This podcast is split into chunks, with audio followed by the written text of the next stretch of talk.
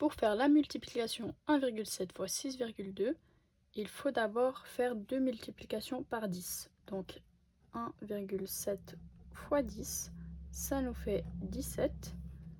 Et 6,2 fois 10, ça nous fait 62. Donc faire x 10, ça nous a permis d'avoir deux nombres naturels, donc sans virgule. Ensuite, on prend ces deux résultats, donc 17 fois 62, on les multiplie et ça nous donne 1054. Ensuite, avec ce 1054, on doit le diviser par 10 deux fois, car ici on l'a multiplié par 10 deux fois. Donc on va venir le diviser. 1054 divisé par 10, ça nous fait 105,4. Et ensuite, on redivise encore par 10. Donc 105,4 divisé par 10, ça nous donne 10,54. Donc 1,7 fois 6,2, ça nous donne un résultat de 10,54.